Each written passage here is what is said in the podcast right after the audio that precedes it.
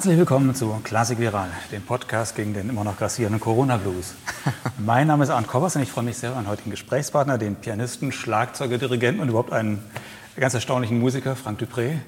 Ja, super, dass es geklappt hat und dass wir uns auch heute hier an einem ganz besonderen Ort treffen können. Wir sind nämlich in einer alten Fabrikhalle in Berlin-Spandau, wo die Sammlung historischer Tasteninstrumente der Firma Bechstein steht. Für dich ist das ein Paradies hier, oder?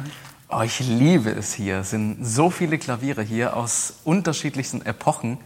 Und hier kann man sich richtig austoben. Du machst so viel, dass man gar nicht weiß, wo man eigentlich anfangen soll, wenn man mit dir über dein, dein Leben und dein Werk spricht. Beginnen wir mit den beiden CDs, die jetzt gerade rausgekommen sind in diesen Tagen, die ja unterschiedlicher nicht sein könnten eigentlich. Die erste CD, da ist Musik drauf von dem Komponisten, von dem du jetzt gerade auch ein Stück gespielt genau, hast. Was haben wir da ja. gerade gehört? das? das war äh, Sunrise von Nikolai Kapustin einem Komponisten, der in der Ukraine geboren ist, dann in Moskau gelebt und studiert hat am Moskauer Konservatorium, der aber nicht nur als klassischer Pianist gewirkt hat, sondern eben vor allem im Jazz. Und das eben in den 50er, 60er, 70er Jahren in Moskau. Und da war der Jazz äh, alles andere als wohlgesehen.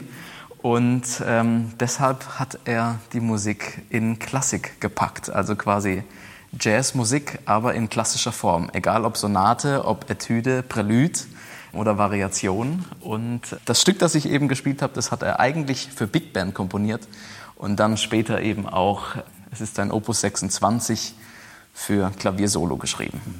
Ja, würdest du sagen, ist das klassische Musik in Jazzsprache oder ist das äh, auskomponierter Jazz? Gibt es sowas überhaupt? Ja, das ist eben die Frage. Was ist eigentlich Klassik und was ist Jazz? Für mich, äh, um es wirklich einfach runterzubrechen, ist Klassik Musik, die man aufschreibt. Also komponierte Musik, das ist für mich Klassik. Jazz bedeutet für mich Improvisation. Jetzt kommen wir natürlich ja, in eine Streitfrage, ist Beethoven dann auch Jazz? Denn er hat ja selber auch eine Menge improvisiert. Nur gab es zu der Zeit noch kein Jazz, denn er kam ja erst äh, Anfang des 20. Jahrhunderts überhaupt auf. Und da kommt dann eben beim Jazz noch der Groove und die Harmonie, die Blue Notes ähm, mit hinzu, die in der Klassik eigentlich, abgesehen von Bernstein, Gershwin, äh, nicht vorkommen. Und ja, da bewegen wir uns in einer gewissen Grauzone. Ja. Und vor allem mit Nikolai Kapustin. Was ist denn für ein Musiker wie dich, der jetzt improvisieren kann, was ist das Spannende, Kapustin zu spielen? Denn die Soli oder was da wie so ein Solo klingt, ist ja alles auskomponiert. Ne? Oder hat er auch Freiräume gelassen? Nein, überhaupt nicht. Es gibt nicht eine Note, die man eigentlich frei spielen darf. Selbst die ganzen Vorschläge und äh, Triller oder, oder Phrasierungen, es ist alles im Detail notiert. Ja. Jeder Akzent, jede kurze Note, also es ist wirklich ganz detailliert komponiert. Das ist doch für einen Jazzmusiker oder einen halben Jazzmusiker oder wie auch immer ist das doch furchtbar, oder? Naja, also ich, ich finde es äh, gerade auch spannend, weil ich wahnsinnig viel lernen kann von einem Komponisten, der quasi Jazz komponiert. Das dann wiederum in Improvisation zu benutzen und damit frei zu spielen das ist dann wieder ähm, ja, die, die Herausforderung und der Reiz an dieser Musik. Und auch im Konzert spiele ich da gerne zwischen Improvisation und notierter Musik. Wenn ich zum Beispiel seine Jazz-Preludes spiele, dann spiele ich ein paar am Stück und dazwischen mache ich quasi Überleitungen von einem Prelude zum nächsten. Und das ist dann aber natürlich improvisiert und nicht komponiert und ausgeschrieben. Dann kommt die Frage, wo hört dann die Improvisation auf und wo beginnt das Stück von Kapustin. Und das macht es natürlich für den Hörer auch wieder spannend. Ja. Er hat ja auch selbst mal gesagt, also dadurch, dass er diese Soli, die Improvisationen notiert und aufgeschrieben hat, seien sie besser geworden, weil er länger darüber nachgedacht hat oder weil sie gereift sind. Stimmt das so? Ja, ich finde schon. Denn ähm, wenn man improvisiert, muss man ja alles, was man sich gerade vorstellt, innerhalb von Millisekunden aufs Klavier übertragen. Das Composing hat, glaube ich, Dave Brubeck gesagt. Ja, ne? genau, das, das trifft's gut. Wolfgang Riem sagt, Komponieren ist die langsamste Improvisation, weil man kann ja quasi von Note zu Note sich überlegen, was als nächstes kommt. Und das kann man eben im Moment beim Improvisieren nicht.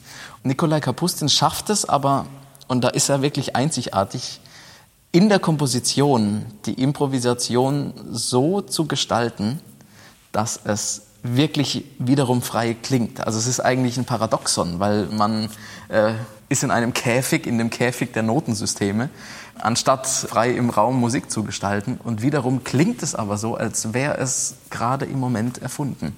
Und ich, ich finde es total spannend. Das Tolle ist natürlich dann, dadurch, dass man Kapustins, in Anführungszeichen, Improvisation üben kann, kann man sie auch perfektionieren. Und das ist eben genau das, was er wollte. Er wollte seine Improvisation durchs aufs Papier bringen, verbessern, perfektionieren.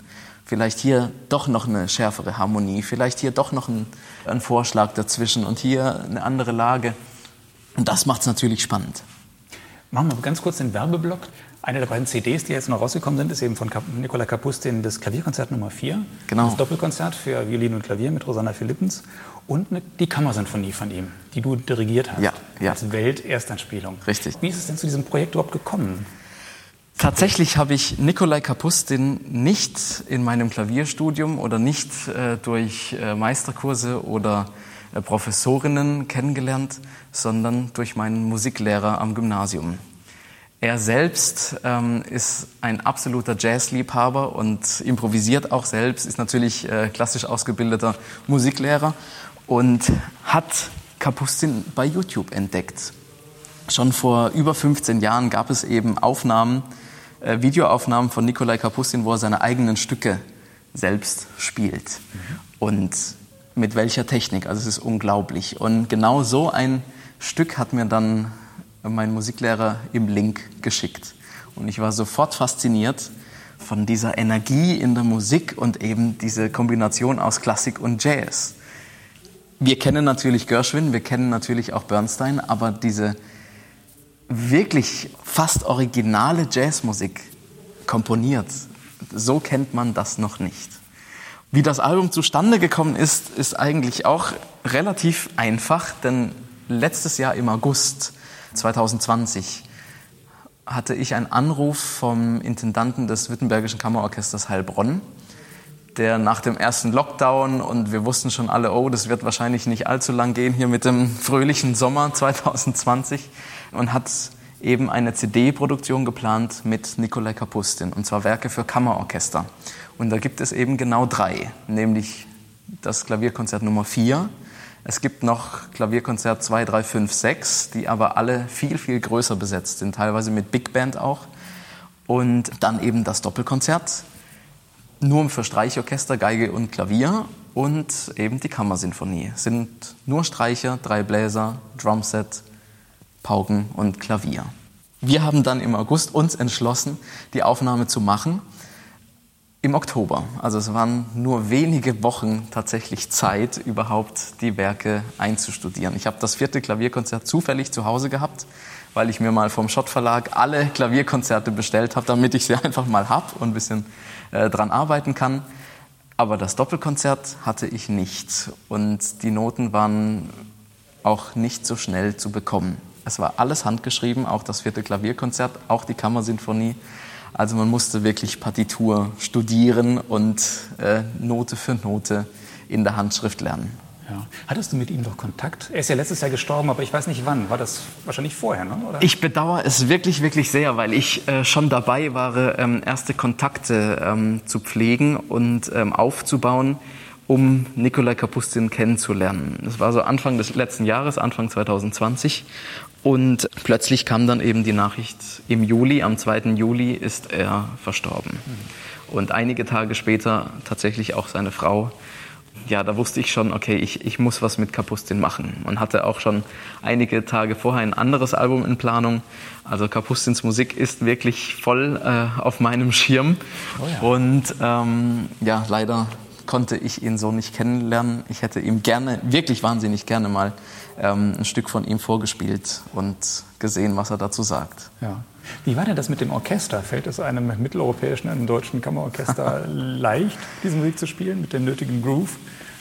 Leicht überhaupt nicht, überhaupt nicht, weil diese Musik ganz besondere ähm, Anforderungen verlangt als jetzt äh, ja, eine äh, Kammersinfonie von, von Schönberg oder Schreker oder was auch immer. Nikolai Kapustin arbeitet eben mit dem Groove und wir haben ja auch ein Drumset im Orchester. So, das ist schon ein erster Fremdkörper. Dann komme ich eben noch als Pianist dazu, der einfach äh, wirklich knallhart im Tempo durchzieht.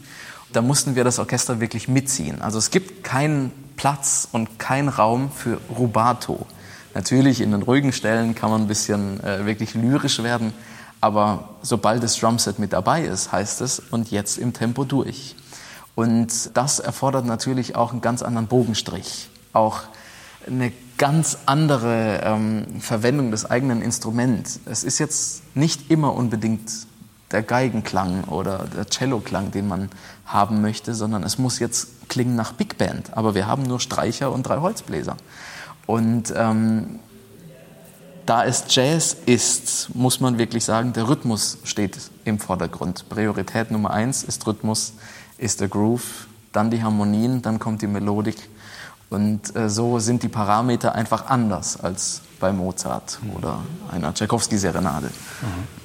Ja, wenn man so sieht, was du alles machst, also Groove, Drive, Rhythmus und sowas, scheint dir doch sehr wichtig zu sein. Ne? Und, äh, und trotzdem bin ich ganz überrascht, als ich dann gesehen habe, dass du ein Werk von Wolfgang Riem, so eine Art Klavierkonzert äh, zur Uraufführung gebracht hast. Äh, es gibt ja wenig ungroovigere Musik, oder liege ich da jetzt oh, falsch? Oh, ganz falsch. Tatsächlich ja. ist es ein total fetziges Werk. Ah, ich kenne das Werk selbst nicht. Es ist total fetzig. Ja, also es, es, es hat unglaubliche Energie und es, er zitiert dann auch irgendwo Tchaikovsky Klavierkonzert in der Mitte des Werks und zerreißt es völlig. Also die Harmonien, das schöne Destur hält nur zwei Takte und dann zerreißt, zerreißt es. Mich interessiert Musik und zwar so gut wie jede Form von guter Musik. Und ich beschäftige mich auch wahnsinnig gerne und mit großem Interesse ähm, mit moderner Musik. Egal ob John Adams oder Wolfgang Riem oder äh, ja, auch Chick Corea. Und egal ob Klassik oder Jazz, Folklore, es gibt auch guten Rock und guten Pop oder Funk. Also da gibt es unglaublich viel. Und für mich ist einfach wirklich das Feld Musik, es ist so vielfältig und ich würde da am liebsten einfach ja alles machen. Kann ich nur leider nicht, weil auch der Tag ja nur 24 Stunden hat. Es heißt in deiner Biografie, du seist ausgebildeter Jazz-Schlagzeuger. Und es gibt ja auch so einige Videos auf YouTube, wo wir gleich noch zu sprechen kommen. ja. Da sieht man doch, dass du wirklich umgehen kannst mit so einem Drumset und einem Vibraphon und so weiter. Was heißt das, ausgebildeter Jazz-Schlagzeuger? Ich habe Klavier und Schlagzeug parallel ähm, gelernt, sagen wir mal zwischen, zwischen 6 und 16 Jahren. In diesen zehn Jahren habe ich wirklich ähm, bei meiner Professorin Sontraut Speidel, bei der ich auch äh, dann später studiert habe, also sie hat fast 25 Jahre meiner Klavierausbildung ähm, mit unterstützt und äh, mich immer wahnsinnig gefördert. Und parallel dazu hatte ich eben auch Schlagzeugunterricht und hatte das Glück, einen Lehrer zu haben, der eben nicht nur klassisches Schlagzeug unterrichtet hat, also sprich Xylophon und Pauke und kleine Trommel, sondern wirklich alles. Ich hatte auch immer Berührung mit internationaler Musik und es gibt kein Instrument, das internationaler ist eigentlich als das Schlagzeug. Und es ist eigentlich auch eins der ältesten Instrumente überhaupt, neben der Flöte und der Stimme eben. Und so kam ich mit Berührung mit brasilianischer Musik, mit ähm, indischer Musik, mit ja, Jazz eben, Rock, Pop, mit, mit jeder Musikform, die es eigentlich gibt. Und ähm, das hat von Anfang an einfach wirklich meinen mein Kopf geöffnet und auch das Interesse, die unterschiedlichen Stile kennenzulernen. Und da habe ich eben auch Vibraphon, auch die ganzen Mallets, natürlich auch Pauke, einen Haufen moderne Musik. Also mit, mit elf, zwölf Jahren lernt man dann eben John Cage und Steve Reich kennen, was nicht unbedingt äh, alle Tage ist, gerade als Pianist ja, das hat mich bis heute hin geprägt. Und ich habe dann kein Schlagzeug studiert tatsächlich, weil ich mit 16 auch schon dirigiert habe. Mit 14 äh, war ich Vorstudent bei Peter Oetwisch in der Dirigierklasse und da hat dann quasi Klavier und Dirigieren so ein bisschen die Überhand ähm, genommen und dann habe ich eben gesagt, Schlagzeug ist mein Hobby und es steht auch immer noch im Keller, mein Drumset. Und wenn ich dann echt mal eine freie Minute habe, dann gehe ich mal wieder in den Keller und spiele ein bisschen Drumset. Oder eben ja als Zugabe mit dem Jazz-Trio oder es mhm. kommt dann doch immer mal wieder aus mir raus. Aber wie kam denn das überhaupt? War das Zufall, dass du mit sechs Jahren Unterricht bei Sontraut Speidel bekommen hast?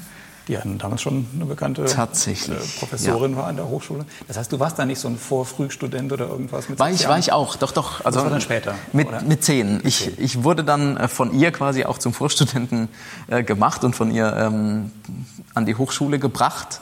Ich war aber schon mit, ja, mit fünf Jahren war ich ihr Schüler, ihr zuerst Privatschüler. Und es war ein purer Zufall. Ich hatte tatsächlich ein Dreivierteljahr bei einer Studentin von ihr Unterricht und das wussten wir gar nicht. Und dann war eine Radiosendung und ein Freund meiner Familie hat eben erzählt, schau mal, ähm, da gibt es eine Professorin, die unterrichtet Kinder, junge, äh, interessierte Pianisten. Und dann haben meine Eltern einfach einen Brief geschrieben. Und eines Tages kam ein Anruf, bitte vorspielen und ja, den nehme ich. Und dann bin ich von der Studentin auch äh, eben weggegangen als Schüler und dann meinte sie, oh, das ist ja meine, meine Professorin. Also viel Spaß. dann war ich weg. Oh ja. Und dann habe ich gelesen, mit 13 Jahren hast du schon das erste Orchesterkonzert gegeben. Ne? Tchaikovsky, das erste Klavierkonzert in Ja, ich, Nancy. Tschaikowski war mein äh, mit 13 tatsächlich das äh, nicht mein erstes Konzert mit Orchester, aber für mich einfach äh, der Schlüsselmoment im Leben, weil also ja Tschaikowski Klavierkonzert überhaupt. Ähm, ich habe da wirklich auch mich lange, lange drauf vorbereitet. Es war auch ein Wagnis, muss man sich ja vorstellen, wenn die eigene Professorin sagt, mein Schüler ist jetzt zwölf und mit 13 wird er Tschaikowski-Konzert spielen. Da hat sich schon auch viel Verantwortung gehabt. Wir haben es super hingekriegt. Ich habe aber auch schon mit neun ähm, Haydns Klavierkonzert ähm, gespielt, dann ein paar Mozart, äh, das kleine Rondo von, von Mozart, mit elf dann Liszt und Rhapsody in Blue kam dann auch so parallel alles. Ja, und dann eben Tchaikovsky. Und seitdem ist die Liste etwas länger geworden. Ja. Und demselben, mit demselben Alter, mit 13 Jahren, auch zum ersten Mal dirigiert. Ja, Wie genau. kam es denn dazu? Wie kommt man mit 13 Jahren dazu, vom Orchester Ja, ich, ich, ich muss gestehen, ähm, das waren alles ähm, die Ideen von Sontraut Speidel, von meiner Professorin, die mich auch schon mit neun Jahren dazu gebracht hat, äh, zu komponieren. Die eben meinte, ja, du spielst jetzt Haydn-Klavierkonzert, da ist eine Kadenz. Komponier doch mal eine Kadenz. Äh, ich, ich konnte ja gerade mal ein paar, paar Jahre überhaupt schreiben. und ähm, ja, dann, dann habe ich eben angefangen äh, zu komponieren. Und da habe ich auch so ein bisschen äh, darin ausprobiert. Das ist eine ganz eigene Welt, äh, Komposition. Und Stücke wirklich erschaffen aus dem Nichts auf einem weißen Papier. Und genauso meinte eben meine Professorin Sondra Speidel irgendwann, ja, äh, probier doch mal zu dirigieren. Und so waren die ersten Versuche eben vor der Jugendkapelle vom Musikverein, dann später das Streichorchester im Dorf nebenan und ein paar Monate später eben das Hochschulorchester in Karlsruhe. Und so hat sich das halt wie einfach bist, du dann, wie weiterentwickelt. bist du dann da zum, zum Studium bei Peter Oetwasch gekommen? Weil ich sagen musste, ich kenne ihn als Komponisten natürlich, aber ich wusste gar nicht, dass man bei dem auch Dirigieren studiert. Ja, tatsächlich war Peter konnte. Oetwisch in, in Karlsruhe Dirigierprofessor. Und ich war eben schon Vorstudent im Fach Klavier. Es gab zu der Zeit noch keinen Vorstudenten im Fach Dirigieren. Das gab es einfach noch nicht, weil es wird ja vorausgesetzt, dass man äh, eben ein Instrument äh, schon vollends beherrscht und äh, die Literatur kennt und eben weiß, von was man da vorne spricht, wenn man vor dem Orchester steht. Und ähm, er hat mich ja als Vorstudent aufgenommen. Und ich weiß auch noch meine Aufnahmeprüfung. Es war meine erste Berührung mit Stravinsky. Ich sollte das Oktett von Stravinsky in der Aufnahmeprüfung dirigieren. Da sind unglaublich viele Taktwechsel drin. Das ist hochkomplexe Musik. Und dann noch das Sextett aus Capriccio von Richard Strauss. Also wirklich jetzt äh, rückblickend hochkomplexe Musik.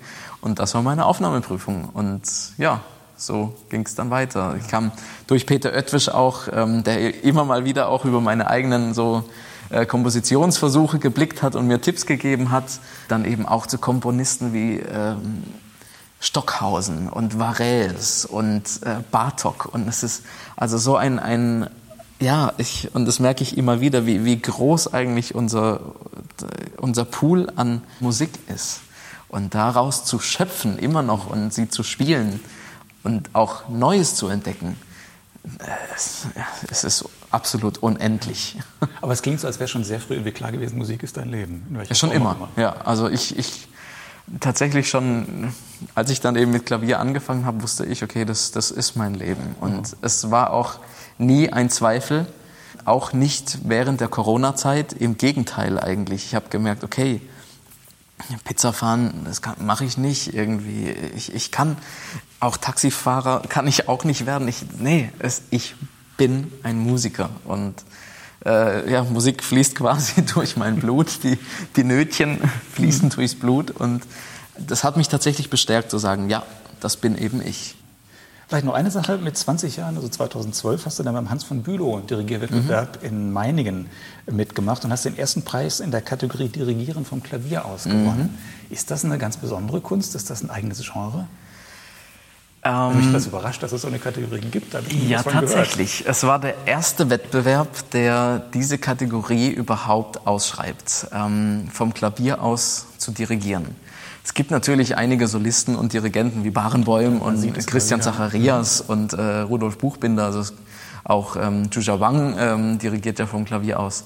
Und ähm, mittlerweile ist es ja schon beinahe üblich, dass man das macht. In Klammer leider.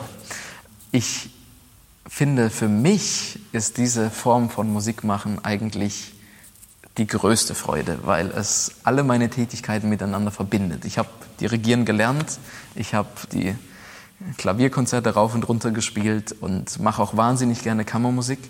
Und all das kombiniert trifft sich dann im Dirigieren vom Klavier aus. Ähm, weil man eben mit jedem Musiker eigentlich, alle, sagen wir mal 60 Musiker bei einem Beethoven-Klavierkonzert zum Beispiel, schauen einem an man dirigiert in den großen Tutti-Passagen und gibt mit dem Kopfzeichen und trotzdem spielt man aber seinen Solopart. Ah, also ich, da, da ist wirklich, da, da bin ich völlig auf 180 und ich genieße es wahnsinnig, das alles vereint zu haben, quasi das Orchester, den Klavierpart, die Kammermusik, alles auf einmal.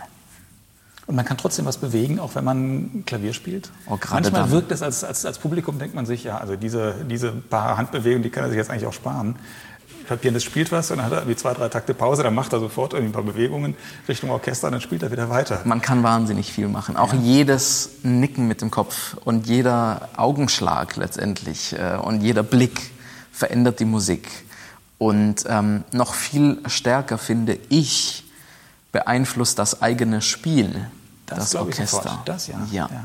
Weil ich, wenn ich dirigiere und, und spiele gleichzeitig, ich will gar nicht sagen anders spiele, denn ich, ich, spiele auch so, wenn, ich, wenn ein Dirigent dabei ist, was ich genauso genieße. Denn ähm, es ist ja dann auch wieder eine, eine ja, noch mehr kammermusikalische äh, Version, weil es ist noch eine Person mit dabei, die eben die Musik auch mitführt und mitgestaltet durch das eigene Spiel wird natürlich das Orchester dann auch inspiriert und auch geführt, denn die Orchestermusiker sitzen wirklich alle auf der Stuhlkante und sie hören zu und sie, sie machen mit. Da kann man sich keine Ungenauigkeiten leisten oder irgendwelche ja, äh, Fehler. Natürlich passieren Fehler, aber ähm, man darf nicht verschwommen spielen. Es muss alles deutlich und verständlich sein. Und das ist für mich nicht nur fürs Publikum wichtig, weil ich möchte auch, dass das Publikum die Musik wirklich versteht, sondern erst recht dann beim Orchester, weil sie machen ja mit. Du hast auch assistiert bei Simon Rattle zum Beispiel oder bei François Xavier Ja, ja. Wie, wie, wie, kommt denn sowas zustande? Hast du die einfach angesprochen und gesagt, ich würde Ihnen gerne mal assistieren? Oder wie, wie ergibt sich sowas? Das waren tatsächlich ähm, auch Orchesterprojekte, wo ich dann eben mit dabei war und dann die Proben gestaltet habe. Also im Falle von Sir Simon Rattle war es so, dass er ähm, zu uns an die Hochschule kam, nach Karlsruhe, und hat eben ähm, Proben geleitet und ich sollte das Hochschulorchester vorbereiten. Es war damals Don Juan von Strauss. Also ich liebe dieses Stück, was, was alles äh, da drin vorkommt. Das ist tolle Emotion. Ja, ich durfte dann eben direkt quasi mit Simon Rattle arbeiten, beziehungsweise er musste mit dem arbeiten, was ich vorbereitet hatte. Und das ist dann natürlich schon spannend. Das ist wie, wie wenn man quasi einen, einen, einen, Kuchen fertig backt oder quasi man denkt, man hätte ihn fertig gebacken und dann äh, kommt eben Sir Simon Rattle und backt noch weiter. Mhm. Also es ist total aufregend, ja. ja. Ja, das ist ja der Vorteil, den Orchestermusiker haben. Das sagen sie auch immer wieder, wenn sie im Orchester spielen. Sie sehen natürlich, was der Dirigent macht und sie sehen auch, was manche Dirigenten falsch machen, lernen davon eine Menge. Das hat man als Pianist nicht, ne? Ja doch, als Solist ja schon. Also ja, bin, man sieht ihn ja von anderen, von anderen Positionen. Ne? Ach, das, das macht nichts. Ja? Also man, man, spürt ja trotzdem ganz genau, was, äh, was eine Führungsqualität bei einem Dirigenten oder einer Dirigentin eben ausmacht. Und auch noch viel wichtiger ist ja beim Dirigenten die Probenarbeit. Das Konzert ist ja eigentlich ja alles schon erledigt, jetzt kommt das Konzert. Natürlich kann man da immer noch viel machen, aber für mich macht wirklich ein Dirigent die Qualität aus, wie er probt. Da lernt man schon wahnsinnig viel, wenn man, wenn man mit dabei ist, auch als Solist, weil man ist ja wirklich, man hängt ja am Orchester und äh, ist da drauf voll fokussiert. Ja, lass uns hoffen, dass äh, Corona jetzt irgendwie bald verstanden ja. ist. Oder zumindest, dass die Konzerte jetzt nicht mehr abgesagt werden. Ich habe gesehen, in den nächsten Monaten stehen eine Menge Konzerte bei dir auf dem Programm. Das ist Sollten, eine ganz gute ja. Mischung. Lass uns das mal ganz kurz durchgehen. Also zum einen bist du mit einem Trio unterwegs. Ja. Du am Klavier mit Jazz, also Kontrabass richtig. und einem Schlagzeug, richtig? Da spielt er aber nicht irgendwelche Improvisationen, Jazz, sondern äh, Beethoven, Ravel, Kapustin, Bernstein, John Adams, Kurt Weil, habe ich jetzt hier gelesen. Ist das irgendwie das Jacques Lussier-Trio wiedererstanden? Macht, oder was macht er da? Macht er das Kompositionen, Arrangements, improvisiert ihr? wie muss man sich das vorstellen? Was macht ihr da? Wir machen tatsächlich eine Mischung aus allem. Mit Jakob Gruppe am Kontrabass und Obi Jenner am Schlagzeug habe ich Trio-Kollegen, Partner, die wirklich alles können. Mein Schlagzeuger Obi Jenne äh, war früher bei den Berliner Philharmonikern in der Akademie, also ist auch ein absolut klassisch ausgebildeter Schlagzeuger, der sich dann eben für den Jazz entschieden hat. Und auch Jakob Krupp kommt aus dem Ensemble Modern und äh, kann eben auch theoretisch alles auf dem Kontrabass und genauso eben auch improvisatorisch, aber auch eben klassisch nach Noten. Wir spielen mit Musik und spielen auch so ein bisschen mit der Zeit gerade des 20. Jahrhunderts. Es gibt da so tolle Komponisten und Kompositionen wie eben Kurt Weil. Wir spielen dann teilweise die Stücke, wie sie sind, wie sie komponiert sind, aber brechen sie dann auch auf und spielen dann Improvisationen über diese Melodien, wie wir es auch bei Bernstein zum Beispiel machen. Das sind dann Songs aus der West Side Story, die natürlich von Bernstein zu 100 Prozent dastehen und wir sagen, okay, das spielen wir auch und jetzt werden wir aber frei und improvisieren über die Melodien und über die Harmonien eben von Bernstein. Genauso kann man da aber eben äh, noch weiter denken, wie zum Beispiel bei Beethoven.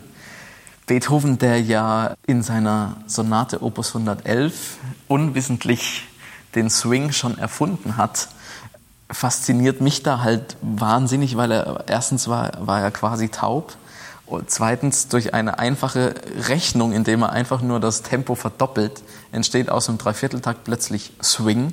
Aber was ich noch viel verrückter finde, ist, dass dann auch Akzente auf zwei und vier und Synkopen dazukommen und quasi die, die schon fast, das ist beinahe die äh, Bluesharmonik da erfindet, muss man ja wirklich so sagen.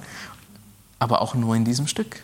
Und nach ihm hat das auch niemand mehr gemacht, bis eben der Jazz kam. Und wir erlauben uns dann sozusagen und, und machen uns da auch so ein bisschen einen kleinen Witz daraus. Wir spielen jetzt mal den Beethoven so, wie er es komponiert hat und nehmen Bass und Schlagzeug einfach mit dazu. Mhm. Und die spielen in ihrem üblichen Jazz-Stil. Mhm. Ich spiele gnadenlos den Beethoven, wie er es komponiert hat, ohne eine, eine Note dazu zu improvisieren. Und es ist plötzlich quasi Boogie-Woogie, Swing, äh, Ragtime, also eine Mischung aus, aus allem. Und dann springen wir und improvisieren. Fürs Publikum ist das eben auch eben, äh, immer, immer interessant, weil, weil sie dann gar nicht mehr wissen, wo hört der Beethoven auf und wo beginnt die Improvisation.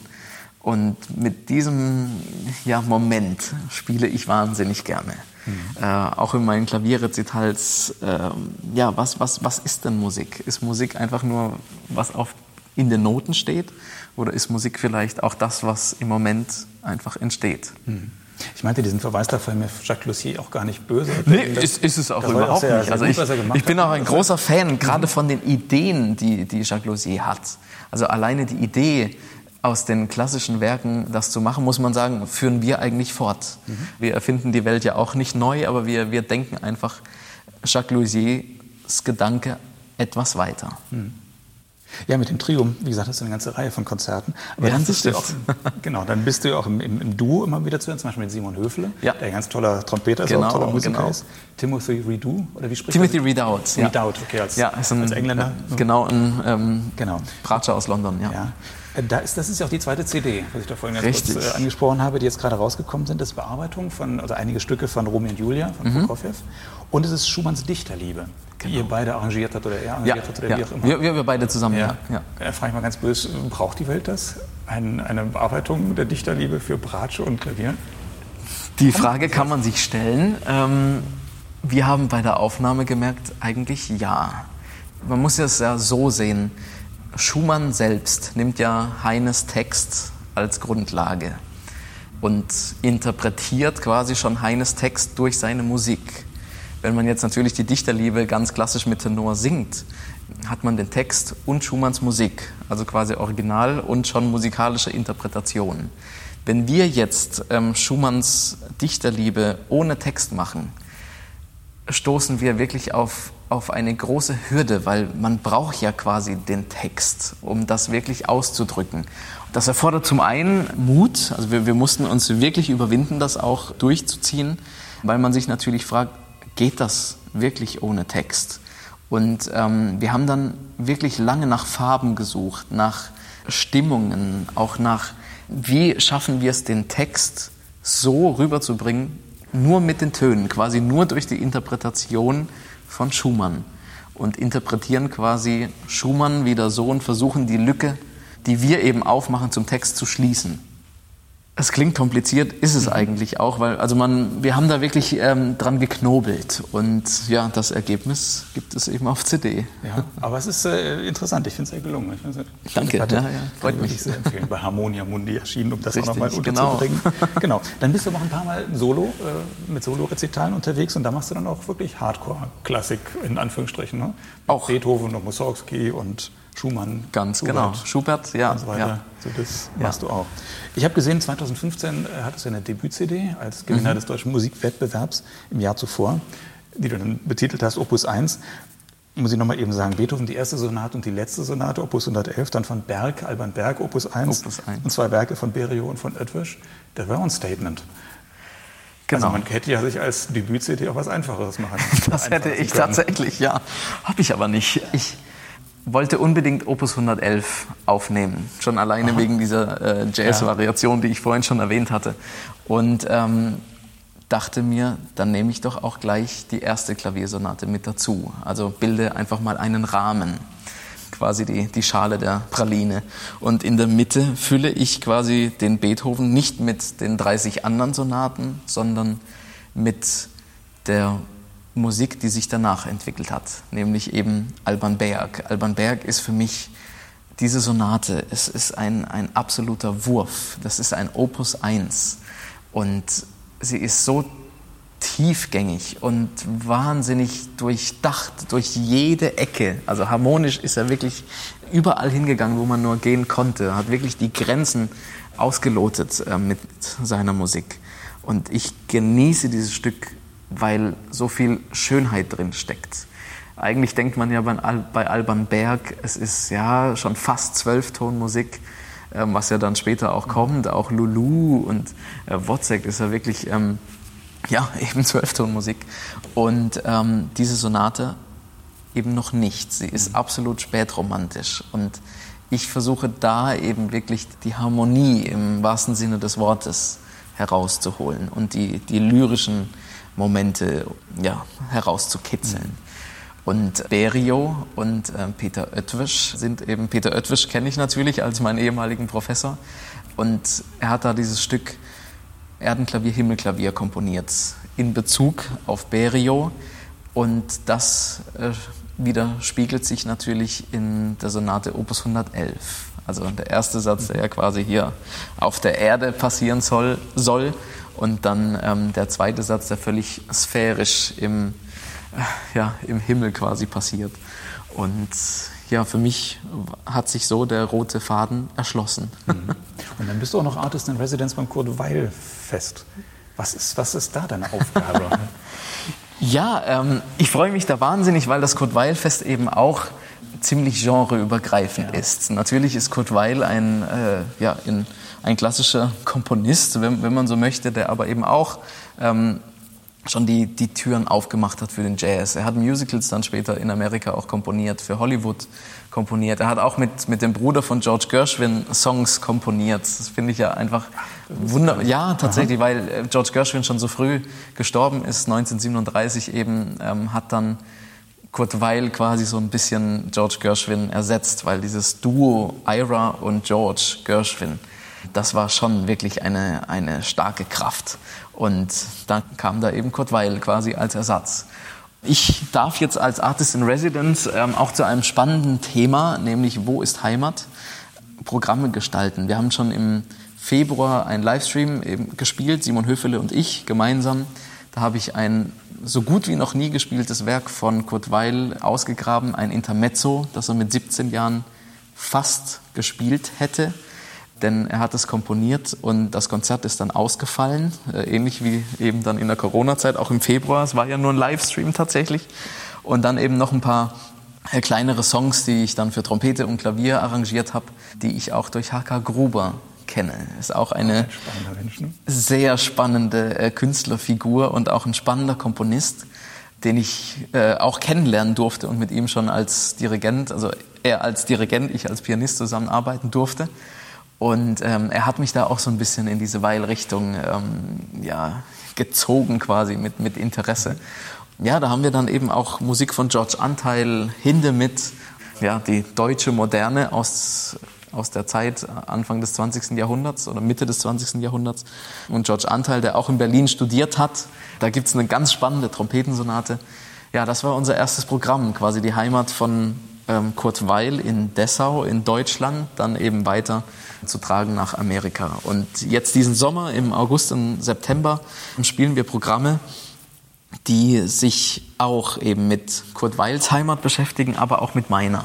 Kurt Weil hat natürlich die Drei-Groschen-Oper komponiert, die kennen wir alle. Äh, wir haben da eben einige Arrangements gemacht für Jazz-Trio und spielen parallel dazu quasi Porgy und Bess von Gershwin, einige Songs daraus und Bernsteins West Side Story, so, sozusagen die drei großen Opern der Klassik-Jazz-Komponisten, wenn man das so bezeichnen möchte. Und in einem anderen Programm spielen wir dann noch Werke für zwei Klaviere und Schlagzeug. Ähm, nämlich natürlich Bartoks Sonate für zwei Klaviere und Schlagzeuger und auch Werke von Mio, John Cage, Chick Corea und noch ein Arrangement von Kurt Weil. Ja.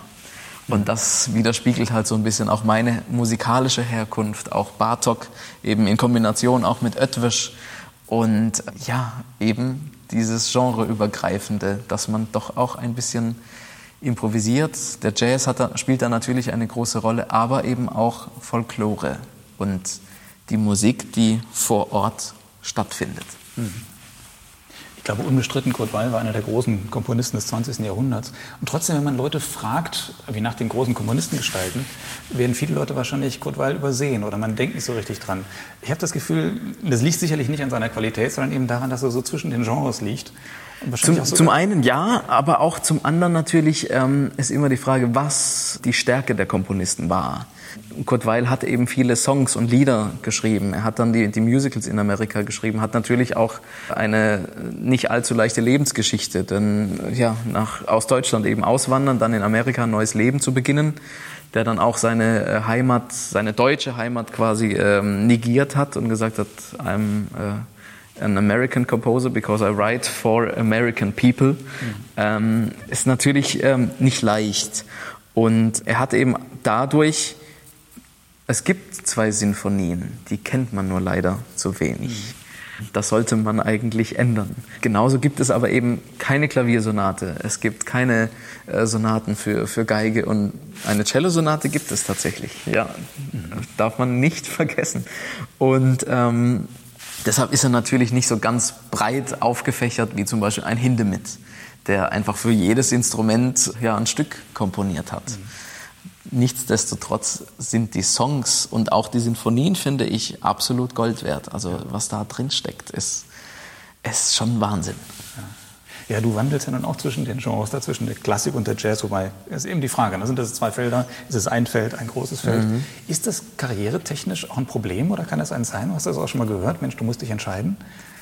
Ähm, so eine Agentur sagt, wie sollen wir dich jetzt irgendwie unterbringen? Bist du jetzt ein Jazzmusiker? Bist du jetzt ein klassischer Musiker? Entscheide dich. Ich hatte diese Entscheidung eben schon als äh, Teenager mit Schlagzeug und Klavier, weil auch da schon hieß es, wie kann man denn Schlagzeug und Klavier spielen? Also Schlagzeug macht doch die Hände kaputt.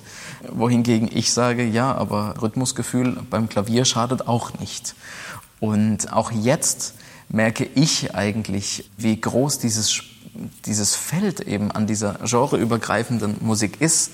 Jeder Komponist eigentlich des 20. Jahrhunderts hat sich für Jazz interessiert oder eben für Folklore interessiert. Wenn man alleine nur Stravinsky sieht, der hat später dann wirklich Stücke, auch das Ebony-Konzerto ist für Big Band, der hat für Benny Goodman komponiert. Genauso Ravel hat sich auch für Jazz interessiert und, und äh, auch, auch eben Hindemith. Und also es, es, ich frage mich, warum muss man diese Schubladen überhaupt benennen und mhm. Musik dann in diese Schubladen stecken, da es die Komponisten selber schon kaum oder wenig tun. Wobei man aber sagen muss, also gerade in Deutschland, glaube ich, gibt es eine Menge Komponisten, eine Menge Avantgarde-Komponisten, E-Komponisten, die die Nase rümpfen über U-Musik und über Pop und über Jazz. Da kenne ich doch eine ganze Reihe. Oder habe mit ihnen gesprochen, wo man das deutlich merkt. Ja, ja.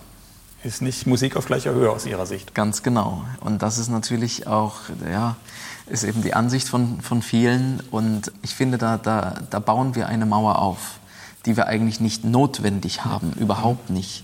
Im Gegenteil, es, es gibt plötzlich so viel mehr Möglichkeiten, wenn man, wenn man die Welten miteinander verbindet.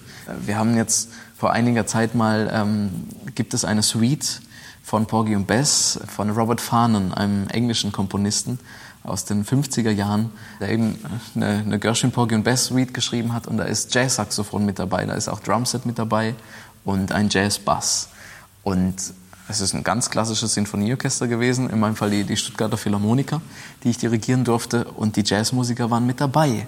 Und plötzlich kamen die Welten, sie sind so miteinander verschmolzen. Und jeder Musiker, man, man konnte es wirklich in den Gesichtern sehen. Alle Musikerinnen und Musiker hatten so ein, ein Leuchten in den Augen, weil sie es wirklich genossen haben, was sie da gerade tun. Und dass da jetzt so ein Saxophon einfach mal wirklich frei improvisiert und dann die Streicher eben, was in den Noten spielt, wunderschön gestalten. Und, und da entsteht ja auch etwas. Ja. Und indem man eben diese Mauer einfach gar nicht erst aufbaut oder, wenn sie da ist, abreißen muss. Ja. Wobei in solchen Projekten ja dann doch wiederum Musiker aus zwei Richtungen zusammenkommen. Gibt es das immer häufiger so aus deiner Sicht auch, dass, äh, dass ein Musiker beides vereint? Ich meine, das ist ja ein ganz anderes Timing, es ist ein ganz anderer Umgang mit, mit Klang, dass man persönlichen Klang findet. In der Klassik vielleicht eher so ein standardisierter, das ist der schöne richtige Klang für dieses Instrument. Ja, ich, ich, es gibt ja äh, viele Unterschiede zwischen. Absolut, absolut, die gibt die, es. Die über den Beruf hinausgehen eigentlich. Ja, und, und die, das sind auch ähm, Ausbildungsmechanismen, sage ich mal, die, die eigentlich gar nicht sein müssten. Weil es würde einem klassischen Pianisten nicht schaden, auch mal etwas Improvisation zu machen. Genauso auch einem Jazzer würde es nicht schaden, etwas äh, mal wirklich auf Punkt nach Noten zu spielen. Ähm, ich bin immer auf der Suche nach Musikern, die eben beides können. In meinem Jazz-Trio habe ich die beiden Kollegen gefunden. Genauso aber auch äh, Saxophonisten oder auch äh, ganz klassische Musiker, um jetzt einen zu nennen, zum Beispiel Kian Soltani. Äh, wir haben einmal beim Bayerischen Rundfunk ein Konzert gegeben mit Vivi Vasileva am Vibraphon, dann noch Pablo Barragan an der Klarinette, Kian am Cello, ich am Klavier. Und wir haben nach Noten gespielt, ja, aber wir haben dann auch plötzlich improvisiert. Und im Prinzip mit klassisch ausgebildeten, rein klassisch ausgebildeten Musikern.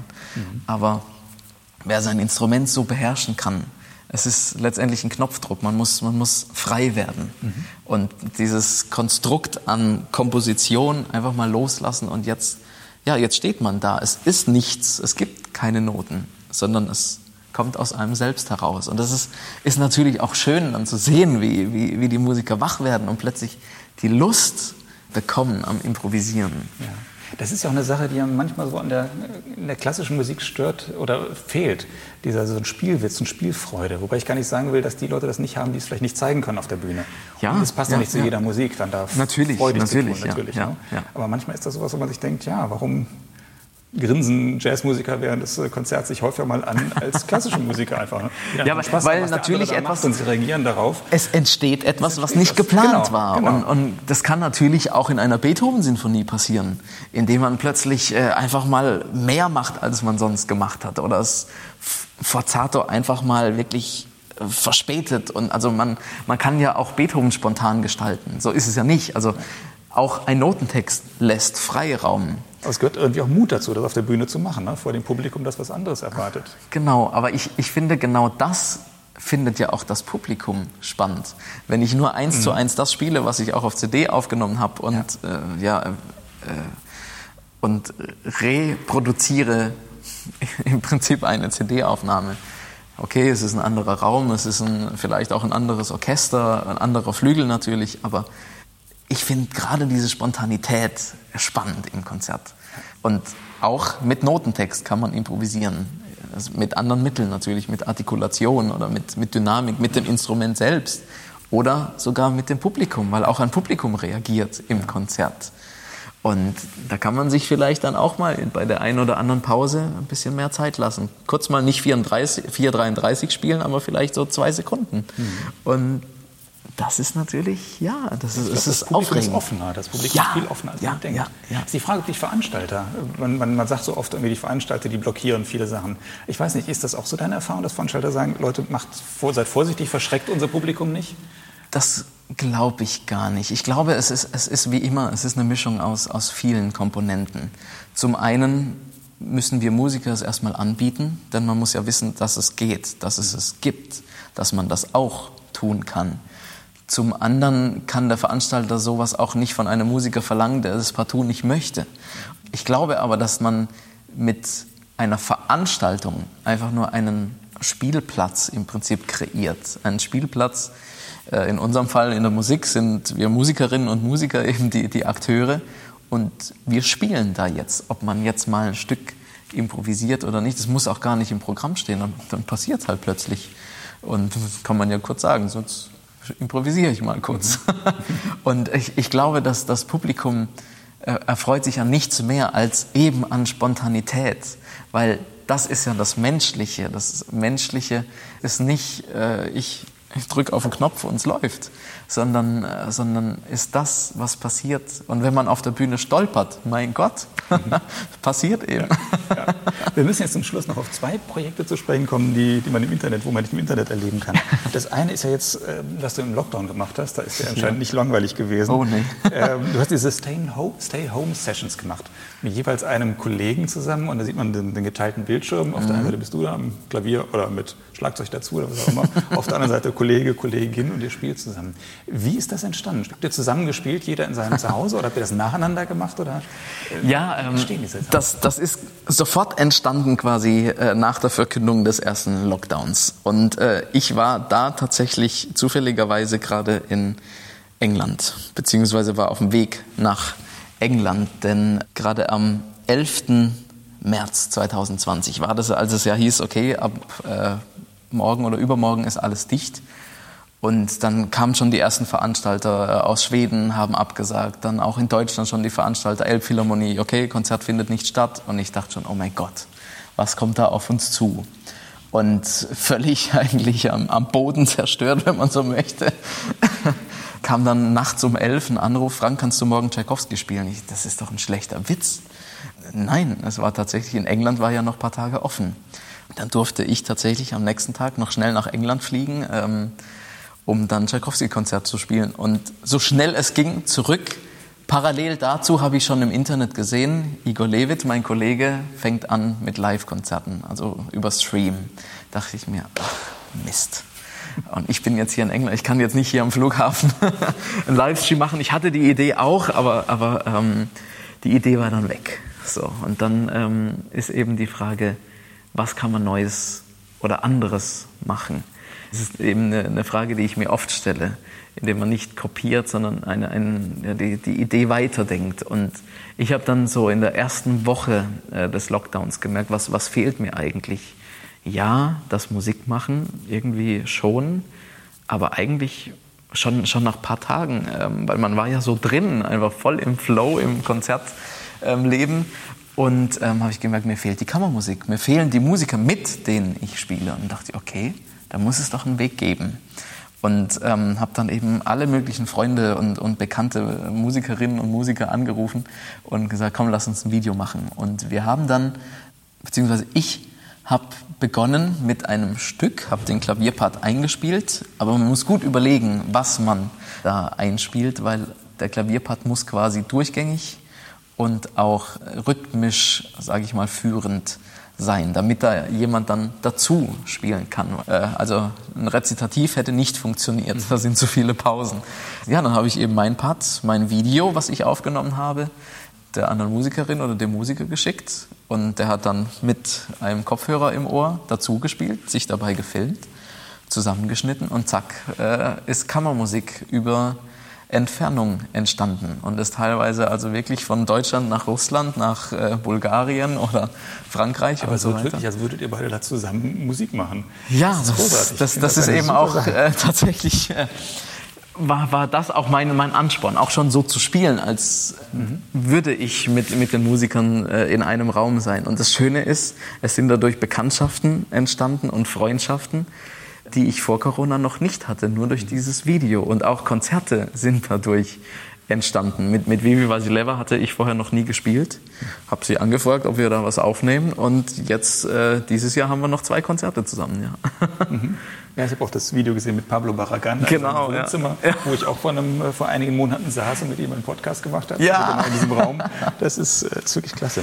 Ja, und das zweite, das ist glaube ich schon ein bisschen, bisschen älter. Ich weiß gar nicht, ob es noch weitergeht, das Piano Pulse Project. Genau, ja. Das ist auch großartig. Ich weiß noch, da sind einige Videos, zum Beispiel von Rafael, der Bolero, Ja. dann eine leere Bühne ist, wo dann zuerst ein, ein Flügel reingeschoben wird und dann spielt einer, dann kommt der nächste Flügel rein zum Schluss sind dann zehn Flügel da und zehn Leute spielen die Stimmen. Und der Witz ist, also du bist derjenige, der dann alle Flügel reinschiebt und du bist ja. auch der, der an allen zehn Flügeln sitzt zum Schluss. Genau. Das ist großartig gemacht. Ja, ich, das, das war während meiner Studienzeit. Ähm, da hatte ich zum Glück einen wirklich tollen Freund, nämlich Raphael Hustet, ähm, der Filmemacher ist und äh, selber auch Musikjournalist und äh, eben wirklich absolut virtuos mit der Kamera, aber auch mit äh, der Schnitttechnik äh, umgehen kann. Ja, ich hatte da eben die Idee, dass ich nicht nur Klavier spiele, sondern einfach quasi mehrspurig mit mir selbst musiziere, auch mit Schlaginstrumenten. Mein Ziel war es eben auch große symphonische Werke aufzunehmen, wie eben der Bolero, der ja eigentlich für großes Orchester ist und das aber eben zehnspurig auf zehn, vermeintlich zehn äh, Flügeln. Ja, da gibt es auch ein Video von Bernstein. Ich glaube, wo Genau. fünf, fünf Musiker mit, mit Klavier und mit, äh, mit, mit Percussion und da im Kreis rumstehen. Ja. Du bist alle fünf Musiker. Das ist auch sehr schön. Tatsächlich, äh, sieben, glaube ich, waren es am. Ende. Ja, ja, ja, weil da ist auch eben aus der zweiten Sinfonie die, diese Stelle, wo ganz, also The Mask, da kommen nur Schlagzeuger, dann die Harfe, die musste ich eben am Klavier irgendwie äh, ersetzen und äh, Kontrabass und Klavier-Solo und Celesta auch. Und, und ich finde das so ein toller Moment in dieser Sinfonie und den, den wollte ich auch einfach so an sich mal, mal festhalten. Und glücklicherweise konnte ich eben genau alle diese Instrumente spielen. Und da haben wir dann ein, ein Filmchen draus gemacht. Geht das weiter oder ist das jetzt erstmal abgeschlossen mit den Diese, mit diesen vier ist es quasi erstmal ähm, ja, abgeschlossen, aber ob nicht doch aus der Idee äh, etwas weiteres entsteht. Ich, liebäugle ja immer auch noch mit, mit Bartoks Sonate eben für zwei Klaviere und zwei Schlagzeuger. Da brauche ich nur drei Klone von mir und ähm, dann, dann würde dieses Stück tatsächlich auch gehen. Aber da muss man dann natürlich, es ist ein langes und sehr schwieriges Werk.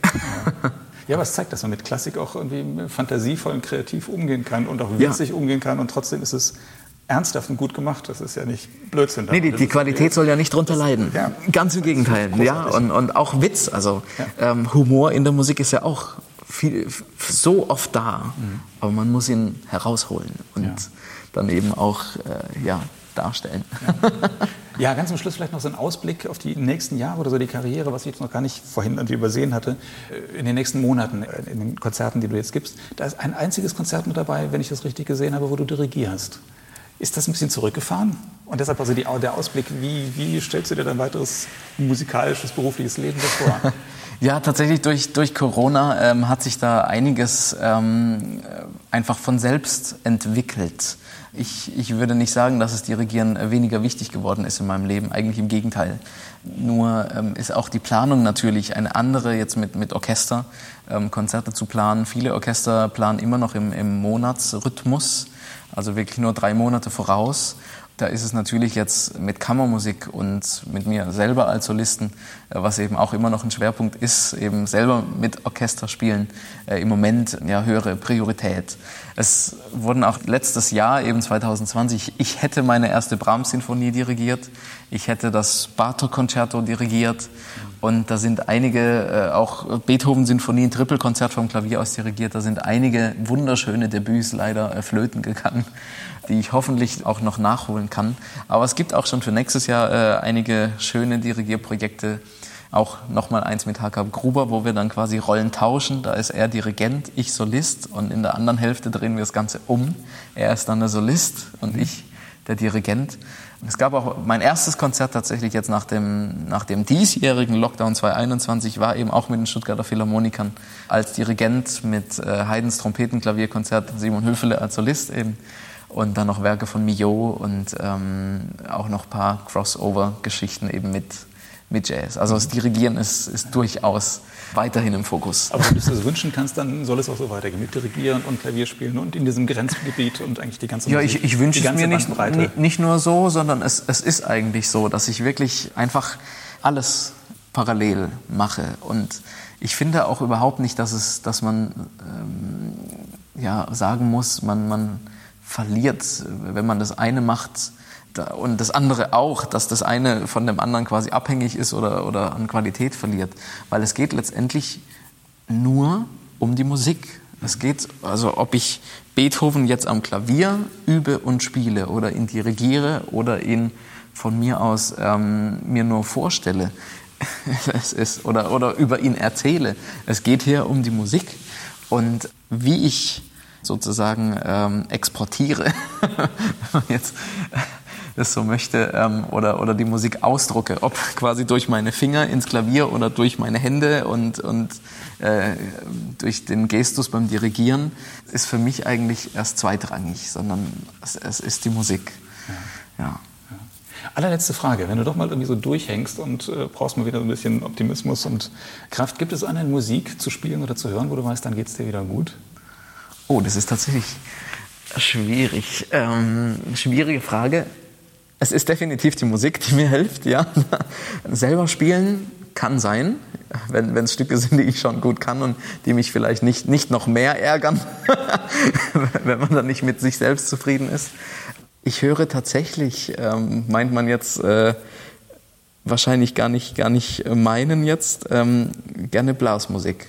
Ja, weil das Musik aus meiner frühesten Kindheit ist. Und das sind meine eigentlichen Anfänge als Schlagzeuger. Ich war nämlich schon als drei, vier, fünfjähriger im Blasmusikverein und habe da eben Polka und Walzer und auch schon so ein bisschen Swing ähm, gespielt. Und wenn ich diese Musik höre, die ich quasi schon so früh gemacht habe, dann kann ich gar nicht anders. Da geht etwas in, da, da, da geht die Sonne wieder auf in, in mir. Und, äh, und, und tatsächlich auch, was immer, immer hilft, sind äh, Begegnungen mit Menschen. Wenn, wenn ich schlecht drauf bin und mich, es kommt mich jemand besuchen, den ich gerne habe und dann man dann noch im besten Fall zusammen Musik machen kann, dann ist ja alles wieder gut. Das stimmt. Ja. Na, hoffen wir mal, dass es nicht so viele Gründe gibt, um äh, Menschen für deshalb einzuladen. Ja, vor allem auch in Zukunft. Ich hoffe, dass, genau. dass wir optimistisch bleiben ja. können ja. mit Musik und Kultur. Ja. Ja. dann sage ich vielen Dank fürs Gespräch. Ich danke. Ich, ich weiß, danke. du hast da noch ein paar Noten liegen mit Chicoria. Hast du Lust noch zu spielen? Ja, gerne, gerne. Zum Abschluss? Vielleicht auch hier am Flügel? Ja. Ja, oder sollen wir zu einem anderen Instrument gehen? Ich fände es fast spannend, oder? Kann man machen. Wenn wir jetzt schon hier so 40, 50 Klaviere stehen haben. Ja, dann montiere ich das Gerät hier mal kurz aus der Steckdose raus. Und dann gehen wir rüber. Machen wir das. Welches schwebt dir denn vor? Ich, welchen ich ganz schön finde, ist der mit der Wanne, weil es passt irgendwie zu, zu diesem Stück. Man kann ja können ja mal ein paar ausprobieren. Der, der ist tief. Auch tief. Broadwood. Der hier wäre doch spannend. Ja, das ist der, der alte Londoner. Genau, ein Flügel aus London. Oh, den nehmen wir. 1845 ist doch ideal für Chicory. Quasi die Musikgeschichte rückwärts gedreht. Wo wir sonst immer alte Musik auf neuen Instrumenten spielen, jetzt umgekehrt.